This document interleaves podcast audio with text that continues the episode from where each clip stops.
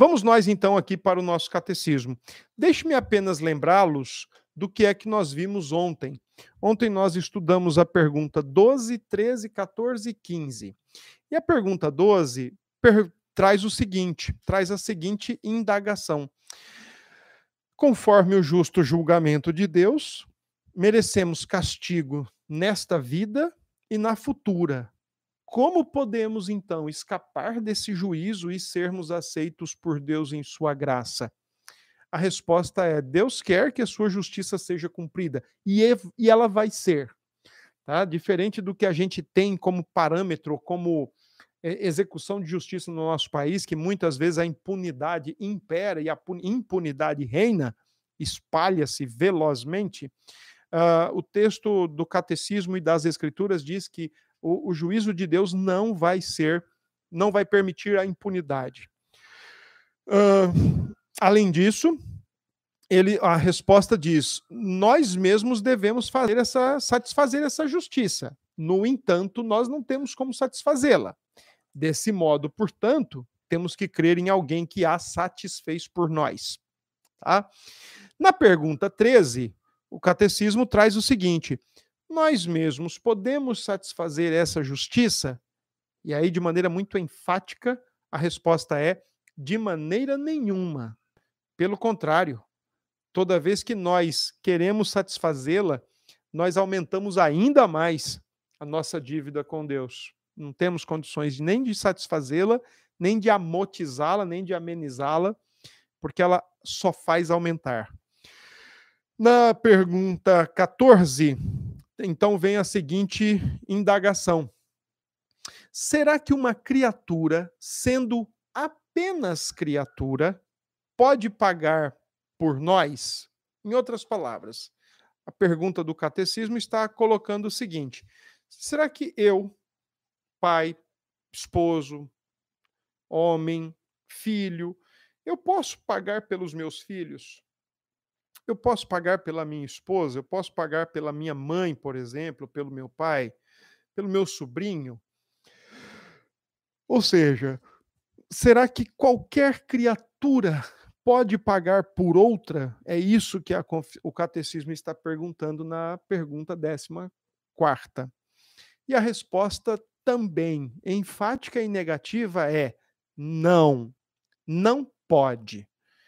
Por dois motivos Principalmente.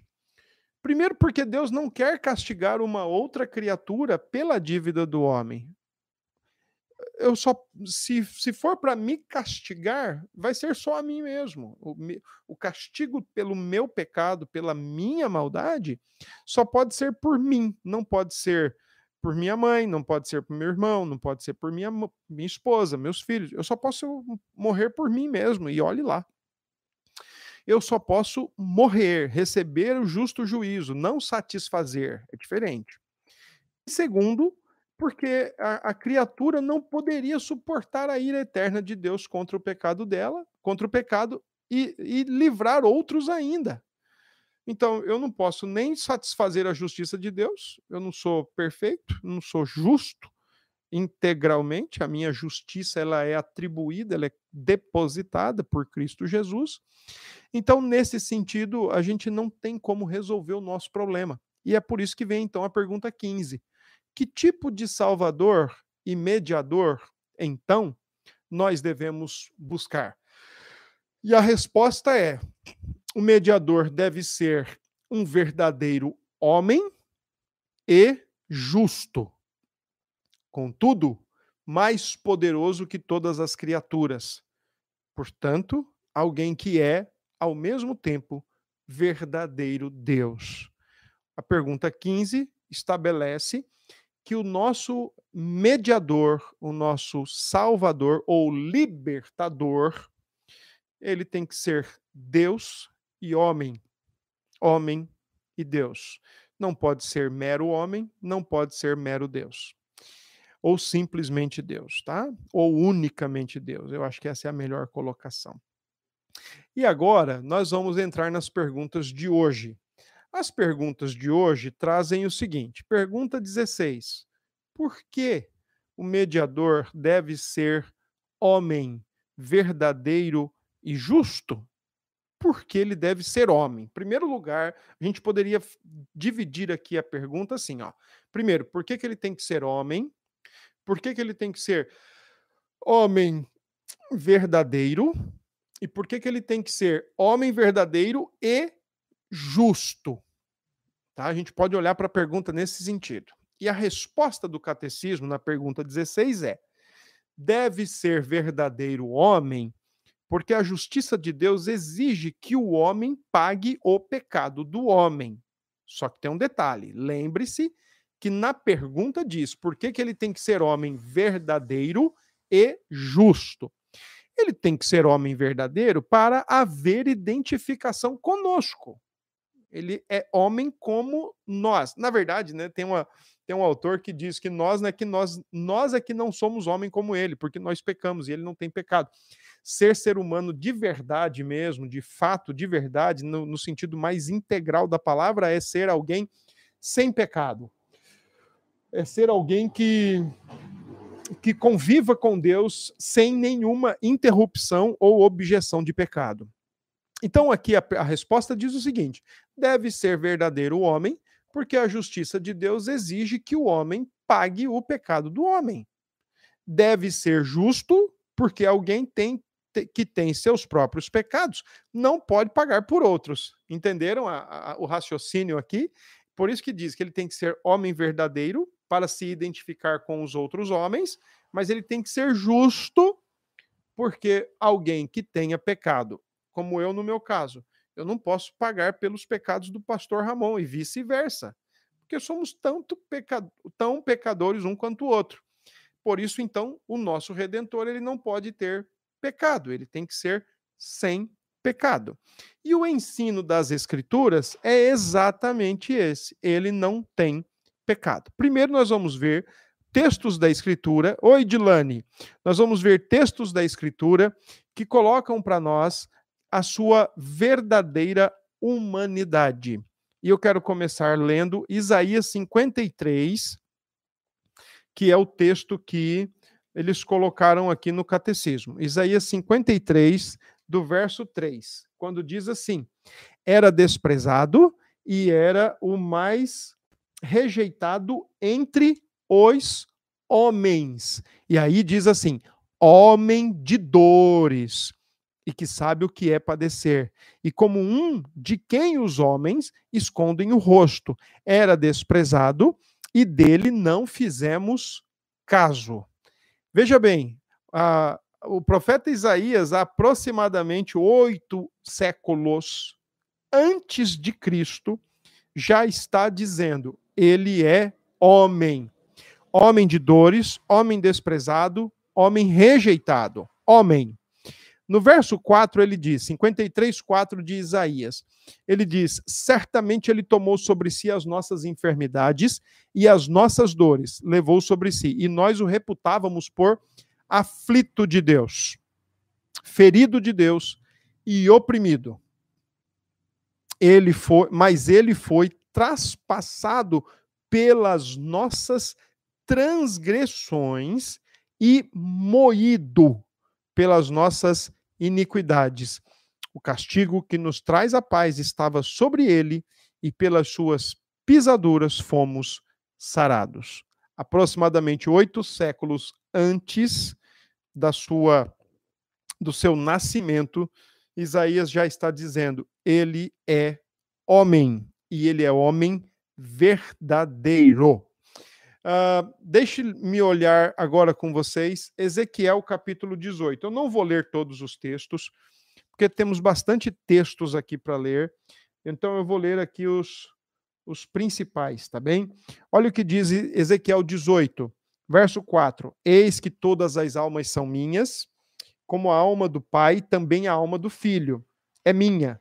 A alma que pecar, essa morrerá. Percebe? Aqui cada um responde pelo seu pecado. Ninguém pode responder pelo pecado alheio diante de Deus. Por quê? Porque todos somos pecadores. Por isso que o nosso, o nosso mediador tinha que ser verdadeiro homem, homem verdadeiro e justo, sem pecado.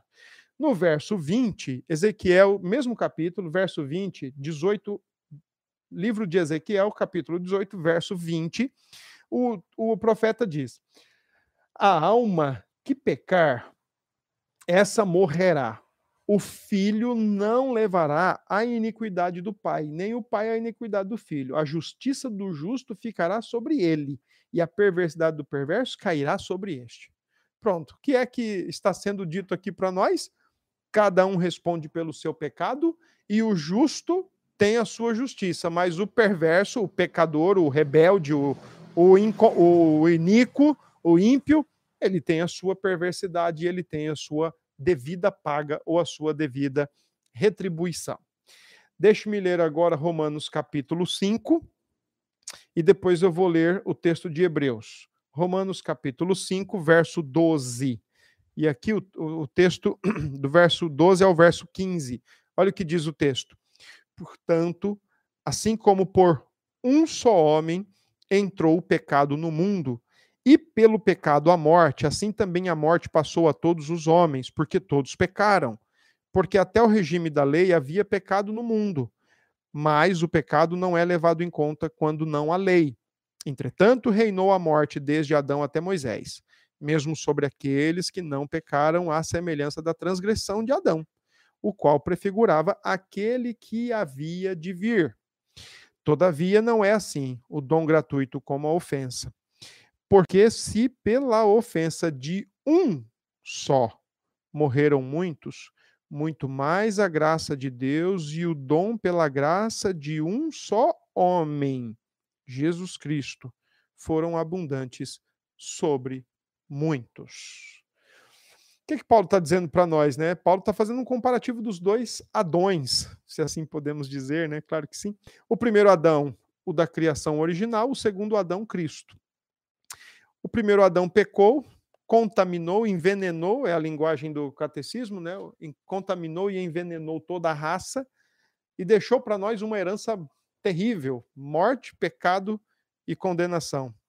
Pense numa herança boa, essa eu, essa eu acho que ninguém queria brigar para ter. Enquanto isso, Cristo, com a sua justiça e a sua verdadeira humanidade, conquista perdão, graça e vida para todo aquele que nele crê. Último texto dessa primeira parte da resposta, que o nosso redentor tem que ser verdadeiro homem para poder pagar pela justiça do homem, pelo pecado do homem, perdão. Diz assim, Hebreus 2:14: Visto pois que os filhos têm participação comum de carne e sangue, destes também ele igualmente participou para que por sua morte destruísse aquele que tem o poder da morte, a saber, o diabo, e livrasse todos que, pelo pavor da morte, estavam sujeitos à escravidão por toda a vida. Pois ele, evidentemente, não socorre anjos, mas socorre a descendência de Abraão. Três coisas importantes aqui no texto para destacar. Primeiro, a identificação física humana de Jesus com o seu povo. Ele se torna homem, corpo, alma, corpo e sangue, corpo, sangue, carne, sangue e alma. Ele se identifica com a sua igreja, ele se identifica com o seu povo. Segundo, ele livra a igreja do poder do diabo e do poder da morte. Ele tira a igreja dessa escravidão e desse, desse terror, desse pânico. E, verso 16, ele veio para morrer e salvar homens, não veio morrer e salvar anjos. Anjos caíram, não são mais restaurados. Ele veio morrer e salvar homens. Pagar pela injustiça de homens, se colocar ao lado e como mediador ao mesmo tempo dos homens caídos.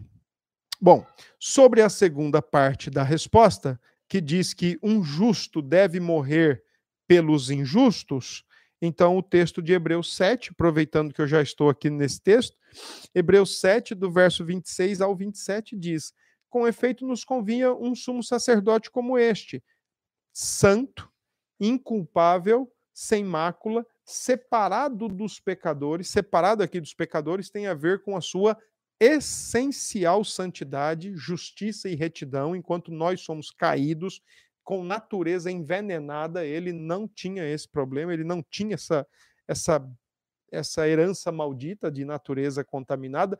A sua natureza humana foi gerada, foi preparada pelo Espírito Santo no ventre de Maria e foi guardada impoluta, incontaminada do pecado da própria Maria.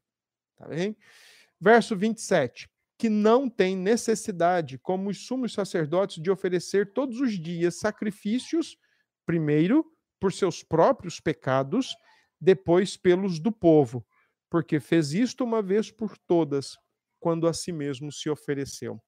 O autor de Hebreus em, uma, em um dos momentos do seu texto, principalmente a partir do capítulo 5 e capítulo 7, ele ensina que Jesus é o nosso sumo sacerdote. O que isso tem a ver para nós? O que, que eu quero destacar aqui? Muito simples. É, o sumo sacerdote, quando ele tinha que fazer ofertas pelo pecado da nação, antes de oferecer pagamento de sangue por qualquer pessoa da nação, ele primeiro tinha que oferecer por ele e pelos seus. Para então, depois, ele oferecer pelos, da, pelos pecados da nação. O texto de Hebreus ensina que Jesus, como nosso sumo sacerdote, ele não ofereceu pecado, por, não ofereceu sacrifício por ele. Porque, claro, ele é santo, inculpável, sem mácula, sem nenhuma culpa então ele não precisou oferecer eh, sacrifício por ele mesmo, mas ele é o nosso sumo sacerdote e ao mesmo tempo ele é o sacrifício em nosso lugar e em nosso favor, tá? Então isso é interessante no autor de Hebreus, por isso que ele diz no verso 27 que precisamos de um sumo sacerdote, mas que não se não ofereceu por ele, mas se ofereceu de uma vez por todas e aqui é interessante, né? A morte de Cristo é uma só, e mas porque ele é Deus, a sua morte tem valor eterno. Aqui é muito legal a teologia, né? O Turretini, por exemplo, o Francis Turretini, né? século 17, 16, 17, finzinho ali, 16, não, século 17, né? Diz, diz que ele foi sucessor de Calvino em Genebra. Ele escreve no seu texto, né, aquele compêndio de apologética, né, de teologia apologética, não lembro agora o nome, mas ele escreve lá que eh, a humanidade de Jesus é a vítima, é aquele que tem que receber a justiça de Deus em favor do outro ou em lugar do outro. Mas a divindade de Jesus oferece o valor eterno. Então, na pessoa de Jesus, nós temos ao mesmo tempo a vítima, aquele que é punido, mas temos também o valor eterno. Por isso que o autor de Hebreus diz que ele morreu de uma vez por todas, uma única vez. Tá? É, isso, isso lembra um outro paralelo. Enquanto o sumo sacerdote precisava ir todos os anos, todos os anos, pelo menos uma vez, levar sacrifício pelo povo, oferecer sacrifício de sangue pelo povo, é, em detrimento a isso, superior a isso, aliás, de modo muito, mas muito superior a isso. Jesus morreu uma única vez. E a sua morte tem valor eterno para todos quantos se achegam a ele. Bom, ainda sobre pagar pelo pecado dos outros, 1 Pedro, capítulo 3, verso 18, quando diz assim: "Pois também Cristo morreu uma única vez pelos pecados, o justo pelos injustos, para conduzir-vos a Deus, morto sim na carne, mas vivificado no espírito. Jesus morreu e ressuscitou e fez isso uma única vez em lugar do pecador para restaurar o nosso favor diante de Deus. Tá bom? Pergunta 17. Bora lá. Por que o mediador deve ser ao mesmo tempo verdadeiro Deus? Né? Aqui está perguntando o seguinte: por que, que ele tem que ser verdadeiro homem? A, a pergunta 16 foi isso. Por que, que ele tem que ser verdadeiro homem? e justo. E agora a pergunta 17 é: por que, que o mediador deve ser, ao mesmo tempo, verdadeiro Deus? Resposta. E a resposta aqui do catecismo está dividida ou subdividida em quatro tópicos ou quatro afirmações importantes. Primeiro, porque somente sendo Deus verdadeiro, ele pode suportar como homem o peso da ira de Deus e conquistar e restituir para nós a justiça e a vida. Então tem quatro coisas interessantes. Ele tem que ser verdadeiro Deus para suportar o peso da ira de Deus, para conquistar e restituir a justiça de, e a vida para nós, o seu povo, a sua igreja. Tá? Uh, sobre essa pergunta 17, eu acho que eu posso comentar algo aqui agora sobre, por exemplo, um livro muito interessante que infelizmente é, ele não foi mais editado. Ele foi editado uma única vez pela editora Vida. E esse livro chama-se Salvos, Salvo de quê? E esse livro foi escrito pelo R6 Pro. É, e ele conta que o que ensejou a escrita desse material, desse texto, foi ele estar numa universidade nos Estados Unidos e de repente apareceu perante ele um jovem com o intuito de evangelizar e entregou uma literatura para ele, entregou um folheto para ele e perguntou para ele assim: Você é salvo? E o Sproul olhou para o, o seu evangelista, né? E disse para ele: Salvo de quê? E o Sproul conta no livro que o jovem não sabia o que responder, não sabia o que falar diante da indagação dele e saiu correndo, deixou ele lá para trás, sem resposta alguma. E foi daí então que o Sproul resolveu escrever o livro Salvo de quê? Pergunta 16 e 17, quando fala que ele tem que ser verdadeiro homem justo, e quando fala que ele tem que ser, na pergunta 17, verdadeiro Deus, nos faz lembrar, hum, exatamente no livro do Dr. Sproul, pelo seguinte motivo. Porque ele conta para nós que nós somos salvos. No livro, ele diz: nós somos salvos do pecado, nós somos salvos da condenação e nós somos salvos da ira de Deus.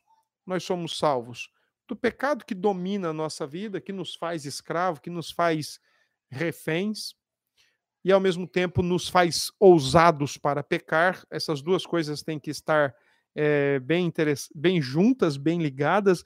Hoje eu estava lendo um livro sobre vícios, né, hábitos escravizadores, e o autor fala exatamente sobre isso. A questão de que o nosso coração é caído a ponto de nos fazer buscar, mas ele também é um coração vítima do nosso próprio pecado e do nosso próprio vício ou dos nossos próprios hábitos. Se minha mãe estiver ouvindo agora, ela vai adorar, mas todo vício é uma adoração desordenada do coração. Vício não é doença. Infelizmente ganhou esse status, né, de doença, mas vício é uma adoração desordenada do coração. Então o Sproul conta no livro que nós somos salvos do nosso pecado, nós somos salvos da condenação eterna e nós somos salvos da ira de Deus. Você concorda com isso, dona Talita? Ainda bem. Pois bem, somos salvos disso. E mas existe uma outra forma de você também olhar para essa questão da salvação, especialmente quando você olha para a ideia de um mediador Deus-homem. Por quê? Quando você olha para um mediador Deus-homem, você lembra logo o seguinte: ó, você é salvo por quem? Por Deus. O Deus-homem. O Deus-homem te salva. Você é salvo de quem? Do próprio Deus. Então, o Deus-homem te salva de enfrentar o próprio Deus. E você é salvo para quê? Para Deus. Para viver, servir, amar a Deus sobre todas as coisas e então amar o próximo como a ti mesmo. Então nós somos salvos por Deus, o Deus homem, Cristo Jesus. Somos salvos de Deus, de ter que enfrentá-lo eternamente. E somos salvos para Deus. Infelizmente, muita gente pensa que condenação eterna tem a ver com um grande tacho e almas lá gritando e chorando e se lamentando e se lamuriando, e o diabo lá com um tridente cutucando as pessoas como se estivesse cutucando um guisado de carne, né? Ah, não é isso. A Escritura diz que a condenação eterna é enfrentar a ira de Deus eternamente. Tá ok? Muito bem, então, vamos lá, vamos ver alguns textos da Escritura do porquê que ele tem que ser verdadeiro homem. Aqui eu vou mais rapidinho, tá certo? Eu vou para Romanos, se bem que tem o um texto de Isaías 9:6, um menino, um filho se vos deu, um menino se, um menino vos nasceu, um filho se vos deu. O seu nome será maravilhoso conselheiro, Deus forte, príncipe da paz e pai da eternidade. É uma profecia aplicada a Cristo, né, sobre Cristo. Romanos 1:4. Eu quero ler o verso 3 e o verso 4 de Romanos 1 para você entender aqui o que que o texto vai nos colocar. Olha que legal. Uh, com respeito a seu filho, o qual, segundo a carne, veio da descendência de Davi. Olha que interessante. Paulo está dizendo que Cristo, segundo a carne, ou seja, segundo a natureza humana, segundo a descendência, a genealogia, ele é filho de Davi. Mas no verso 4 ele diz: o qual foi designado filho de Deus com poder, segundo o Espírito de Santidade pela ressurreição dos mortos, a saber, Jesus Cristo, nosso Senhor. Só que agora no verso 4 ele diz: como ele foi ressurreto, e Paulo escreve isso aproximadamente 20 e poucos anos depois da ressurreição de Jesus, Paulo está dizendo, como ele foi ressurreto, ali esteve o grande atestado que ele não era mero homem, mas ele era Deus homem, verdadeiro Deus, verdadeiro homem. Tá bom? Uh, o outro texto que nós temos está em Hebreus, capítulo 1, verso 3, quando o autor desconhecido de Hebreus diz o seguinte: uh, e ele que é o esplendor da glória e a expressão exata do seu ser, e sustenta todas as coisas pela palavra do seu poder. Depois de ter feito a purificação dos pecados, assentou-se à direita da majestade nas alturas. Ele é Deus, o autor fala do que ele é, fala da, da sua agência na criação, mas fala também da purificação de pecados, ou fala da expiação realizada, efetuada pelo Deus homem, tá bom? Ele tinha que suportar a ira de Deus, todo o peso da ira de Deus. E aí eu quero olhar com você o texto que está lá em Isaías novamente, Isaías 53 e a partir e o verso 4 e o verso 11. O 4 a gente já leu, né? Certamente ele tomou sobre si as nossas enfermidades e as nossas dores levou sobre si, e nós o reputávamos por aflito, ferido de Deus e oprimido. E no verso 11, o autor de, de Isaías, o autor do livro de Isaías diz: Ele verá o fruto do seu penoso trabalho, de sua alma, e ficará satisfeito, meu servo justo, com o seu conhecimento, justificará a muitos, porque as, as iniquidades deles levará sobre si.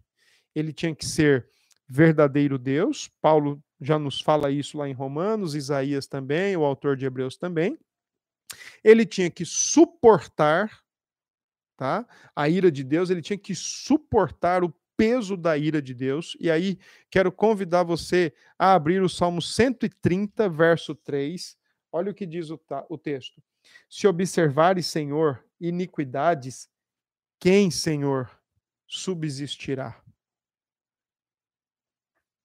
Se observares, Senhor, iniquidades. Aqui, aqui a ideia é mais ou menos assim: se o Senhor resolver anotar todas as nossas iniquidades e, com o passar do tempo, resolver folhear as anotações e pedir conta, quem vai suportar? Bom, tem ainda outro texto que é Deuteronômio, capítulo 4, verso 24, que os autores do Catecismo de Heidelberg também utilizaram a essa altura do, do texto aqui da pergunta 17, por que, o nosso mediador precisa ser verdadeiro Deus. E, ele, e eles, o texto de Deuteronômio, escrito por Moisés, diz o seguinte no verso 24: Porque o Senhor teu Deus é fogo que consome, é Deus zeloso.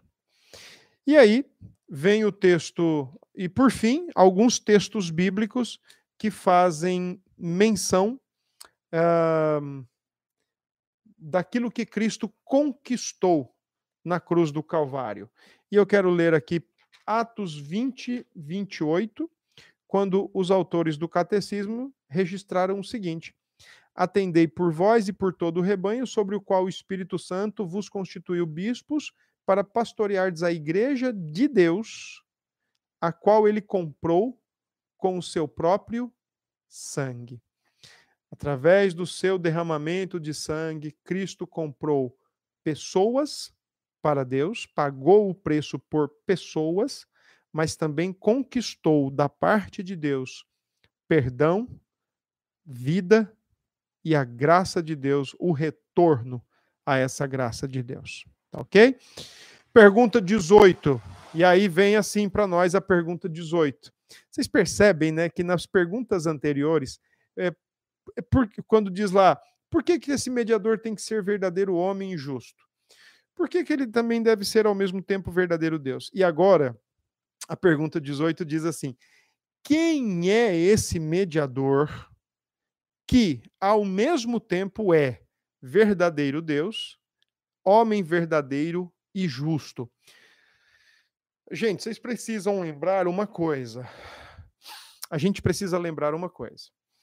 Um, Catecismo de Heidelberg, versão final 1563, século XVI, já existia todo o sistema de mediação dentro do catolicismo. Os reformados estão batendo de frente com aquele sistema católico de mediação, onde os santos católicos eram mediadores, Maria era mediadora, Jesus é mediador, o Papa é mediador, os oficiais são mediadores, a igreja, né, os oficiais são mediadores.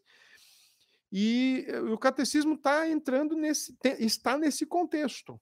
Então a pergunta 18 enfatiza quem é esse mediador? É o Papa? Não.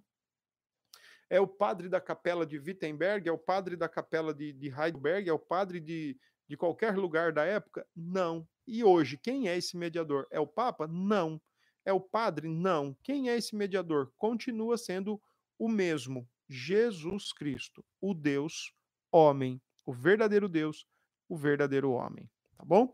E a resposta é nosso Senhor Jesus Cristo, que nos foi dado graciosamente para completa salvação. Ele é o nosso redentor, ele é o nosso conforto, ele é o nosso mediador. Então, bora lá. Deixa eu ler alguns textos aqui para vocês do que está sendo colocado, dos quais estão sendo postos aqui na pergunta 18. Mateus, capítulo 1, verso 23, quando diz aí o nosso Senhor Jesus, olha o que diz aí: Eis que a virgem conceberá e darás à luz um filho, e ele será chamado pelo nome de Emanuel, que quer dizer Deus conosco. Ok? Uh, esse é o nosso mediador. Eu vou lá para o Evangelho de João agora. Tem aí um texto de Lucas. Evangelho de João, capítulo 1, verso 1 e verso 14. Quem é o nosso mediador? Quem é esse verdadeiro mediador? No verso 1 de capítulo 1 de João diz: No princípio era o Verbo, e o Verbo estava com Deus, e o Verbo era Deus. E no verso 14, e o Verbo se fez carne e habitou entre nós, cheio de graça e de verdade, e vimos a sua glória, glória como do unigênito do Pai. É Deus que se encarna. Ele estava com Deus, ele era Deus, e agora ele vem, se encarna para estar entre os homens. João 14, 6, quando diz que ele é o caminho, a verdade e a vida, é outro texto que indica que ele é o nosso mediador.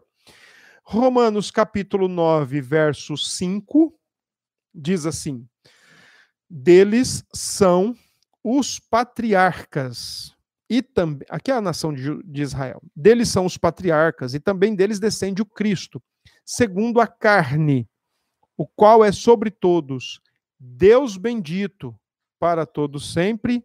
Amém. Ele é descendente dos judeus, mas ele também é Deus bendito sobre todos. E o texto de 1 Timóteo, que é um texto extremamente conhecido, porque nós temos apenas um mediador entre, no, entre Deus e nós, ou entre Deus e o homem, Cristo Jesus, homem. Tá? Então, olha aí o que diz o texto. Porquanto há um só Deus e um só mediador entre Deus e os homens. Um só Deus e um só mediador entre Deus e os homens. Cristo Jesus, homem. Ok? Esse é o nosso mediador. Uh, uma outra questão que eu queria colocar aqui ilustrativamente, por que, que ele tem que ser verdadeiro Deus e verdadeiro homem? Então eu brinquei com a Laís, né, no nosso momento aí de aquecimento.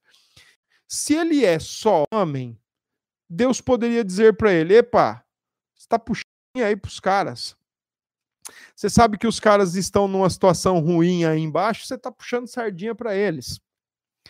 E se o mediador fosse somente Deus, os homens poderiam dizer: Ei, você está puxando sardinha para ele aí em cima. Você está ficando do lado dele aí e não, não quer ficar do nosso lado. Que se é Deus, está puxando sardinha, ele diria: e, Eu também sou homem. E quando ele mediasse o conflito estabelecido, a inimizade estabelecida entre Deus e os homens, e Deus dissesse: Epa, você está aí puxando sardinha para a turma aí de baixo, né? Você sabe que eu vou fulminar todos eles e aí você está puxando sardinha para eles, é? Ele diria: Pai, eu também sou Deus. O mediador, Deus, homem, nós temos as duas partes conflitadas representadas. Ele é Deus, ele é homem. E do mesmo modo, nós temos as duas coisas satisfeitas: a justiça de Deus e a conquista da bênção de Deus para o homem e a satisfação dessa justiça. Nenhum homem poderia fazer, satisfazer diante de Deus a não ser Jesus Cristo. Ok? Vamos lá, pergunta 19, a última da noite, depois nós vamos para o nosso bate-papo. Pergunta 19. Como você sabe isso?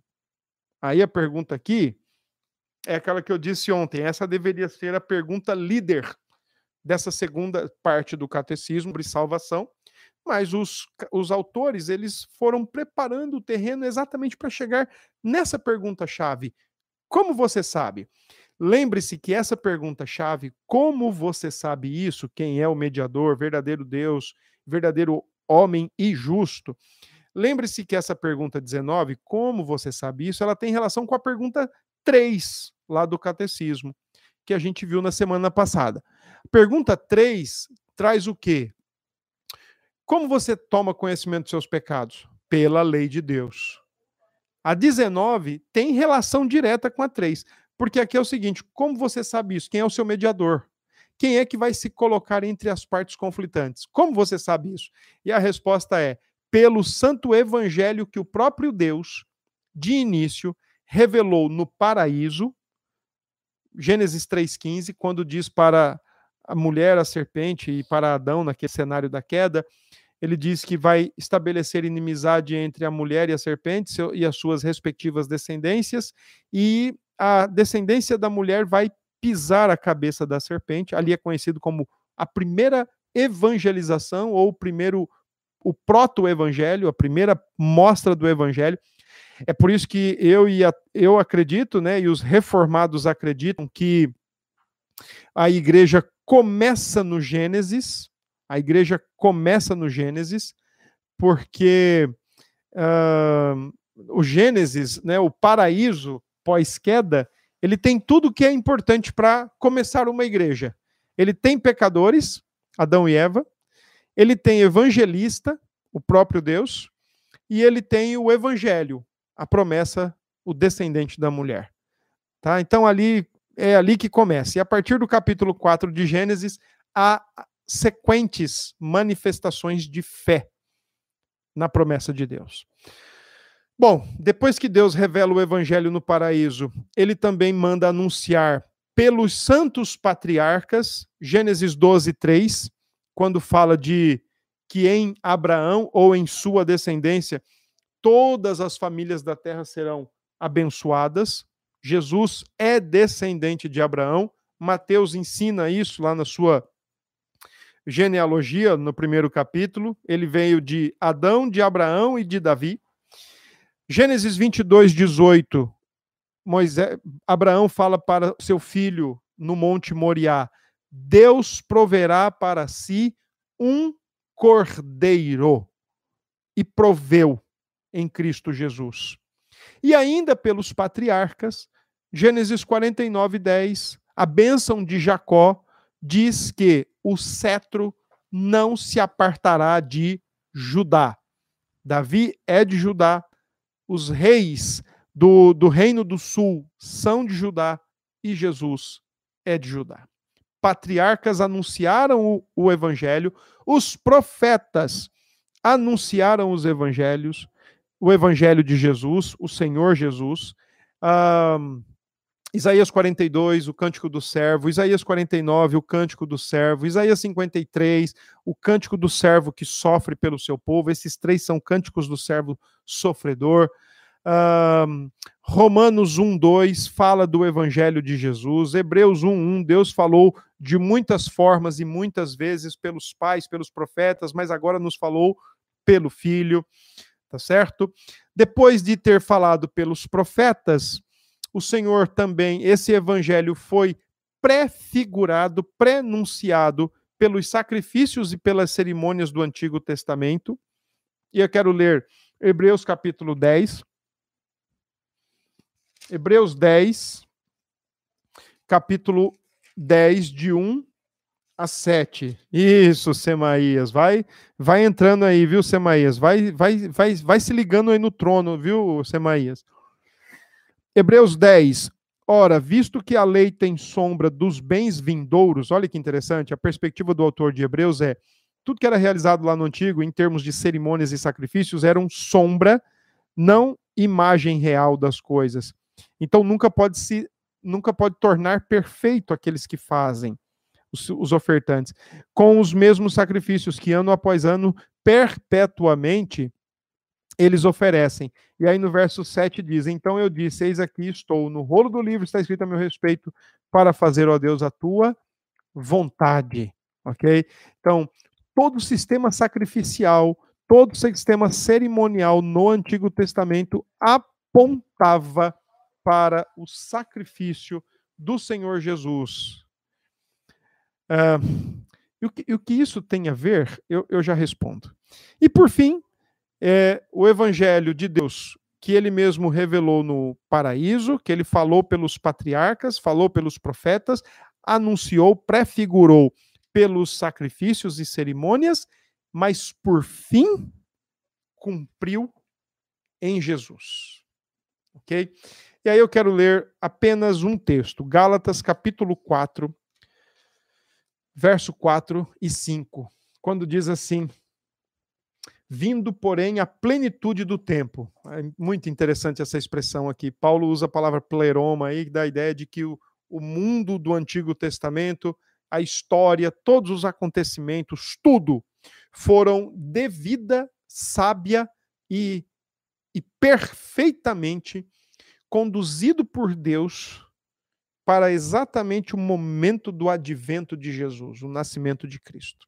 Então, vindo o momento específico, a plenitude dos tempos, Deus enviou seu filho, nascido de mulher, nascido sob a lei, para resgatar os que estavam sob a lei, a fim de que recebêssemos a adoção de filhos. Muito bem. O que é que o texto de Gálatas, então? Pessoal, vocês que estão tendo problema lá no YouTube ou sabe de alguém que está tendo, manda migrar aqui para o Instagram que está melhor, parece, viu? Manda migrar aí, manda vir para cá. Facebook também? É, então manda, manda vir pro Instagram aí que tá legal, tá? O pessoal tá vendo aqui o que acontece. Ó, voltando então. Texto de Gálatas 4:4, o cumprimento das promessas e prenúncios do evangelho na pessoa de Jesus, na plenitude dos tempos, ele nasce de mulher, nasce sob a lei para resgatar os que estavam debaixo da condenação da lei. Somos salvos por Deus, de Deus e para Deus. O que é que nós podemos aprender, né? Eu sempre gosto de, de dizer isso. O que é evangelho? Evangelho é a narrativa de tudo quanto Deus fez para salvar o homem, porque o homem nada podia fazer para se salvar. É Deus mandando a sua provisão, o cordeiro, como provisão para o nosso pecado e para resolver a nossa situação diante de Deus. Isso é o Evangelho. Tudo quanto Deus fez desde o primeiro momento lá no Éden até hoje, até agora, é exatamente em Cristo Jesus o cumprimento, a provisão e o remédio para o nosso grande e verdadeiro problema que é o pecado. Ok? Bom, deixa eu ler aqui o, a devocional aqui da Star Mid, tem muito a ver com o que a gente falou hoje, quando diz assim ela: todo o nosso pecado e miséria procedem da queda. Deus indicou Adão para ser o representante de toda a raça humana. Quando Adão pecou, nós todos pecamos com ele. O pecado dele nos mergulhou na miséria. Todos nós nascemos com uma inclinação para odiar a Deus e ao próximo. Todos nascemos espiritualmente mortos, deixados a nós mesmos. Nenhum de nós possui qualquer coisa para esperar, mas apenas morte e julgamento de um justo e santo Deus. Deus deu ao seu povo um presente maravilhoso, muito além da nossa imaginação. Ele deu seu filho para o seu povo, para ser seu novo representante. Jesus veio para reverter os efeitos da queda. Em Adão, nós perdemos nossa retidão. Jesus a restaura em nós. Ele viveu uma vida de perfeita retidão em nosso lugar e Deus credita sua retidão como nossa. Adão conquistou punição e morte para nós. Jesus morreu para receber a punição merecida pelo povo de Deus e conquistou perdão para nós. O pecado de Adão introduziu mais pecado e morte no mundo. Jesus traz justiça e vida. Que Deus nos abençoe.